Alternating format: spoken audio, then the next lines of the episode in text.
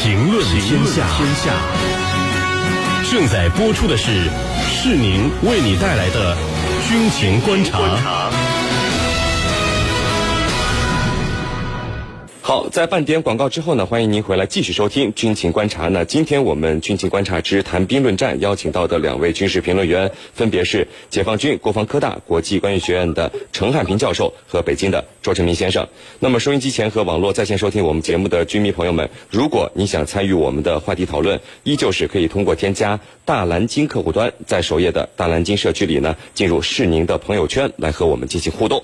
我们来看到另外一条消息。根据朝鲜媒体近日报道，在朝鲜先军节到来之际呢，朝鲜进行了以朝韩争议岛屿白领岛和延坪岛为假想目标的人民军特种作战部队占领岛屿训练。那么在炮兵的掩护下呢，特种部队分别是以伞降和皮艇的方式对目标发起了进攻。我们看到公布的图片显示，冲上岸的朝鲜特种部队士兵，他们的头盔上呢都安装有夜视仪，带有这个像墨镜一样的护目镜，而且手持是装有弹筒的。突击步枪显得非常的先进啊！那么我们一起来关注到朝鲜这次不太寻常的演习的一个情况。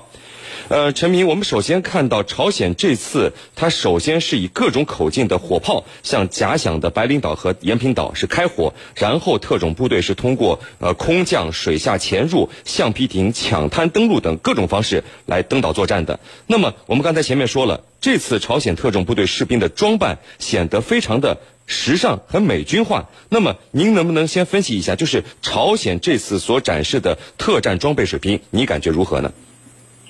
呃，我个人感觉这次的这个朝鲜展示的这些呃设备，虽然说看起来很很花哨，但是实际上意义不大，因为我们知道朝鲜实际上啊这个。呃，无论从它的这个体系和它的这个呃实际的作战能力来讲，那么要执行像美军这样的一个呃大规模的这个特种作战，或者说以特种作战为先导来进行这个地面作战的话，那么还是有很大的一个难度的。那么这个。呃，这个这次的这个导，这个两栖登岛的这个演习，那么更多的可以看作是一次作秀，因为我们看到，朝鲜这次实际上展示的这个直升机，无论从性能和数量上来讲，都很难啊啊维持一个这种大规模的这么一个特种作战。那么，呃。呃，这个，因为我们知道，这个从之前的这个朝鲜的特种部队给我们展示的很多呃视频或者照片的资料来讲，它更多的展示的是一种格斗技能啊，或者是一些这个像空手呃这个这个这个开杯啊，或者这样的一些个人的一些技能。那么这次，那么朝鲜的这次的这个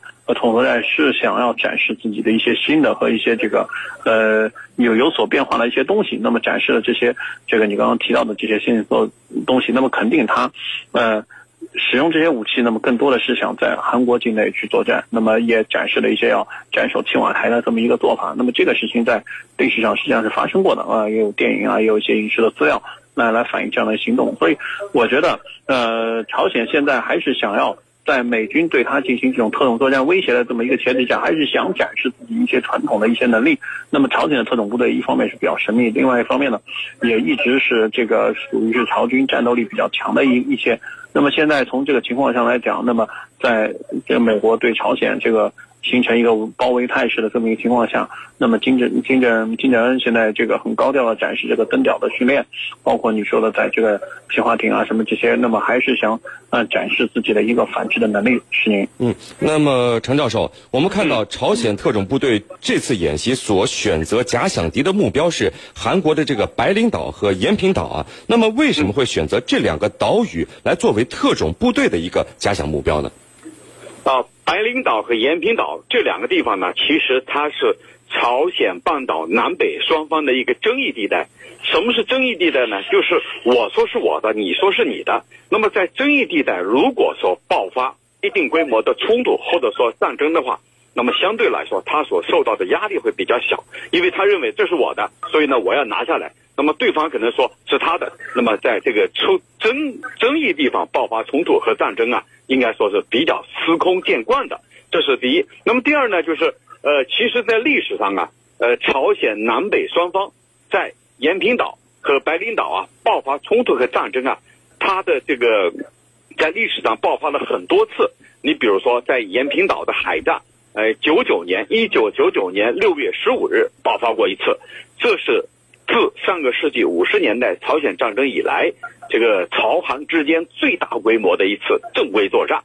那么九九年呢，朝鲜单方面提出了一条分教分界线，啊，要重新来划定。那么这里头呢，又引起了双方的争执。那么在二零零二年六月二十九号，双方再度爆发冲突，历史上叫第二次这个延坪岛的海战，这是二零零二年。那么后来到了二零一零年，也就是说天安号沉没事件。那么在这个事件之际啊，双方又爆发了，也就是说在呃二零一零年十月二十三日，韩国先进行了这个军事炮击的演习。紧接着呢，朝鲜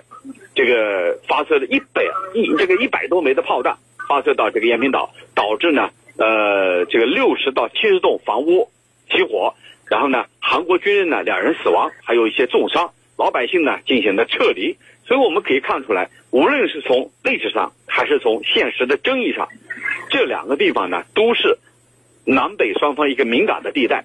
或者也可以说叫势在必得的地带。就是双方都在这个地方围绕这个地方在做文章，所以呢，这次朝鲜特种兵，呃，针对这两个岛的这个训练或者说演习，我觉得一点都不奇怪。主持人，嗯，好的。那么陈明，我们看到一般这种两栖作战都是海军陆战队或者由陆军部队来完成的。那么朝鲜这么大张旗鼓的选择特种部队来进行登岛作战，是不是显得有一些莫名其妙呢？还是朝鲜的一种无可奈何之举呢？您怎么看？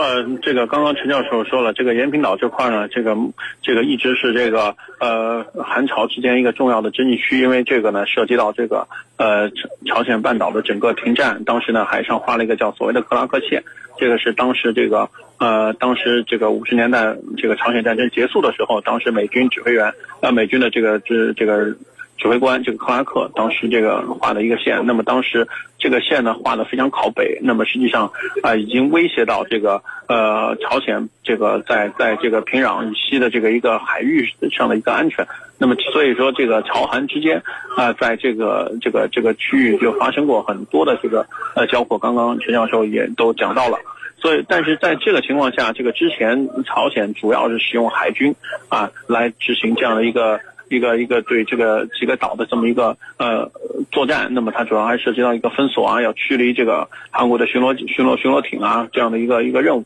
那么现在展示这个，那么有可能会出现日后啊这个这个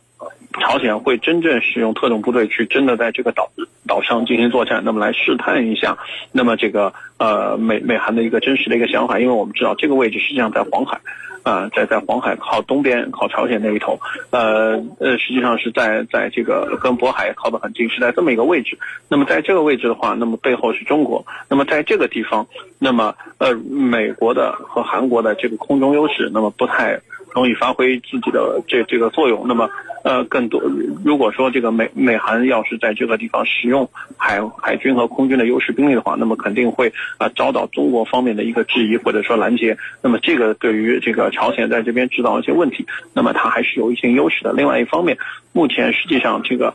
这个海朝鲜自己的海军，它的两栖作战能力是相当弱的，它并没有可以把大量的这个作战部队啊运上这几个岛的能力，所以从这个角度来讲，它使用特种部队也是它一个无奈的选择。这这个是一方面，另外一方面呢，它也是希望通过这个来这个给美国啊敲一敲这个呃这这这个钟，那么意思就说是我我的作战能力也是很强的，你虽然说可以把部队派到我境内去渗透，我也可以有办法进行对你反制，是吧？也对你的这个。呃，前沿的一些节点进行这个打击，那么这个呢，呃，也是现在这个金正恩试图在军事上保持啊克制的总体的这个各克制总体态势下，那么也是试图啊有所反击，来威胁到这个这个韩国。那么从这个角度来讲，那么如果说啊通过这个事情能够进一步把美国的呃舰队是引到黄海里来。那么有可能会牵涉到中俄两国进一步对美国进行这个反制，那么这样的话就可以啊，朝鲜就可以浑水摸鱼，可以让自己安然抽身出去。当这个中美俄三国在这个地方进行对峙的话，那么它就会变得啊相对会安全一些。那么这个是朝鲜的一个如意算盘，是您。嗯，那么陈教授，我们看到现在联合国对朝鲜的制裁越来越严格啊，就是要掐死朝鲜不断发射导弹进行挑衅的可能性。那么朝鲜在制裁之后，您看最近的导弹发射，哪怕是短程导弹，都是以失败结束的。那么这次特种部队的演习是不是表明朝鲜可能会换一种方式来和美国、韩国博弈呢？好的。那么我们看到啊，联合国的二三七幺号决议啊，是针对朝鲜的洲际弹道导弹的。那么现在朝鲜发射的是什么呢？是短程弹道导短程导弹。那么尽管有的失败了，有的成功了，但是不管怎么说，它还在发射导弹。这里头啊，我觉得有两个方面的含义。第一个含义呢，就是你联合国对我的制裁是针对我的这个远程或者说洲际弹道导弹。那我现在是短程导弹，不在你的这个禁用之列。啊，不在你的禁止之列，所以呢，这里头他就要对美韩的联合军演，叫呃以之自由卫士来进行一个针锋相对的抗衡啊，你搞军演，我发射导弹，那么就是一种针锋相对。那么第二个意思呢，就是说，原来金正恩说要在八月中下旬把他的洲际弹道导弹发射到关岛周边，那么后来呢，他说我要看一看。要不要发射？我要看一看。那么现在呢？发射短程导弹啊，我觉得他是给自己一个台阶。那么如果不发射，别人会认为他服软了啊，认从了啊。那这样呢，就是说发射这个短程导弹啊，好像呢就是说我既没有发射到关岛去，但是呢我又发射了，也就是说给自己一个体面的下台的台阶。那么这里头啊，特种兵的军演又是什么意图呢？朝鲜这一次用特种兵的这种演习，我觉得是针锋相对。什么叫针锋相对呢？因为美国人讲了，我有四支特种部队在韩国进行训练，目的就是为未来进行的斩首行动做准备。那么这四支特种部队里头，就包括海豹突击队第六支队，就是杀死本拉登的那支部队。那么你们搞特种兵训练，那我也要搞特种兵演习。那这里头针锋相对的意味。也是非常明显的，所以呢，朝鲜所做的就是针锋相对，就是来捍卫他的这个体制，捍卫他的政权。我觉得这里头给我们的感觉，给我们的这个信号所发射出的信号是非常明显的。主持人，嗯，好的，非常感谢我们的两位军事评论员，解放军国防科大国际关系学院的陈汉民教授和北京的周成明先生为我们带来的精彩解读。谢谢两位，不客气，主持人，大家再见，谢谢大家。深入军情一线，直击世界风云，军情观察。好的，那接下来进入到网友谈兵环节，看看我们的军迷朋友们在网上都给我们的评论员们提出了哪些问题。大家呢可以下载大蓝鲸客户端，在首页的大蓝鲸社区里呢，进入是宁的朋友圈来和我们进行互动交流。呃，陈教授，我们首先看到大蓝鲸 APP 网友精彩人生他问啊，呃，想问一下嘉宾，为什么西方国家不卖中国先进武器，相反印度想买什么先进武器，西方国家都卖？难道印度就对他们不构成威胁吗？好的，这里头啊，的确我们很多居民朋友啊，呃，很关心这个问题。那么为什么人家卖给印度不卖给我们？那我们怎么去看这个问题？那么印度呢？呃，被西方国家称为是世界上最大的啊民主国家啊，世界上最大的所谓民主国家。那么在他们的眼里，印度是跟他们站在一起的，但是中国不是，这是第一个原因。那么第二个原因呢？中国的发展潜力要远远强于印度，这是呃西方国家所呃比较呃比较清楚的一点，就是说中国的发展潜力要强于印度。一旦中国发展了，尤其是得到西方的这种先进武器的话，那么中国的腾飞崛起会更加快速，那么会对会反过来对这些西方国家构成威胁。所以这是西方国家宁可把武器。卖给印度也不卖给中国的第二个原因，那么第三个原因呢，就是在于人的素质方面。那么中国人的这个创造力、想象力是非常强的，而印度呢，在他的能力、战力各方面都是比较弱的。西方国家认为，我把武器装备卖给印度，印度呢不会在这个基础上进行升级改造，啊，不会去捣鼓。但是如果卖给中国了，这个中国人是聪明的。可能效果就不一样了。所以从意识形态、历史、现实等等诸多方面来看，所以呢，它对我们是设置障碍的。而且从历史上来看，因为东西方的冷战，那么对我们就是戴着有色眼镜来看我们的，所以呢，死活也不会把先进武器卖给我们。但是这些年来，我们靠自己的努力、自力更生，在很多方面，我们实际上已经超越了西方。你比如说，在航天技术，在这个海洋、军舰、武器装备、陆上、海上、空中各个方面，我们都不比西方国家差。尤其是这个欧洲国家，我们可以说有的已经超过他们了。那么跟美国，我们和他们还有一些差距，但是跟一些欧洲国家比，我们不比他们差。主持人，嗯，好的。那么我们看到另外一位网友问，就是说最近澳门遭受几十年未遇的强台风天，呃天鸽的袭击，造成了人员伤亡和财产损失。呃，解放军驻澳门部队为什么要经过中央批准才能救灾？呃，是不是有一些拖延时间了？请程教授来解答一下。好的，这里头呢，主要是我们的条例条令上明确规定的，就是说你动用部队呢，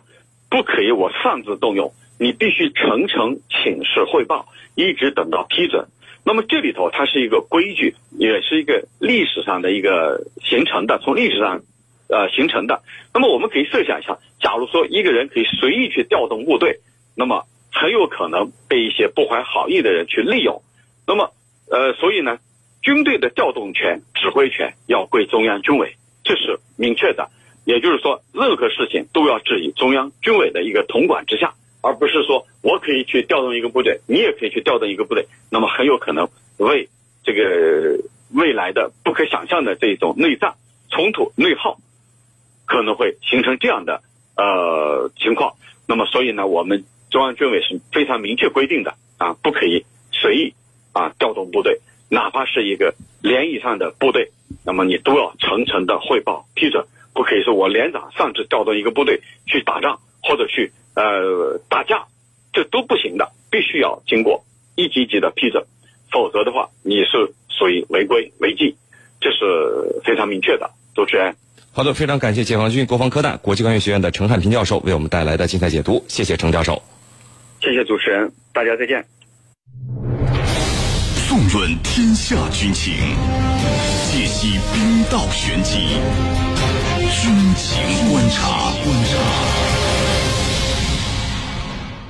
好的，因为时间的关系呢，今天的军情观察到这里就结束了。是您代表编辑赵晨，感谢您的收听。如果您需要和我们交流，可以在各大手机应用市场下载大蓝鲸客户端，在首页的大蓝鲸社区里呢，进入是您的朋友圈来和我们进行互动。我们明天见。